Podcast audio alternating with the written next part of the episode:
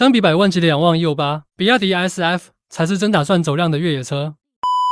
比亚迪 F 品牌的首款车型谍照曝光了，新车代号为 SF，产品定位硬派越野车，车身采用了非承载式结构，搭载了比亚迪全新的混动系统，最大功率超过五百千瓦，中恒续航一千两百公里，同时配有前后差速锁和电中锁。此外，新车售价预计在四十到六十万元之间，并将于年内开启预售。这时候就有一个问题了，比亚迪明明已经有了仰望 U 八这款百万级的越野车，为何还要推出 SF？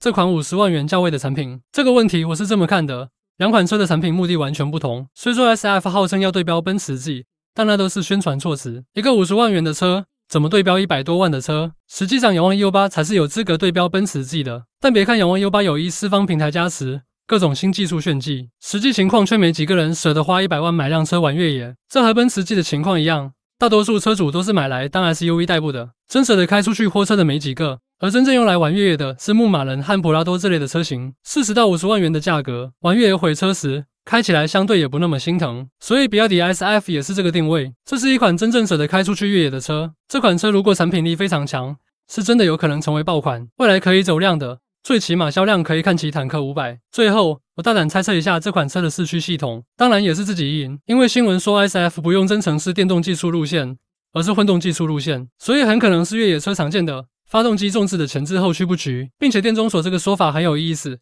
我猜是取消了中央分动箱，前轮直接用电机驱动了。具体是不是我猜的这样？咱们持续关注新闻，看看我会不会被打脸。好了，本期节目先到这里。您对比亚迪 SF 这款新车有啥想说的？欢迎评论区留言，咱们继续讨论。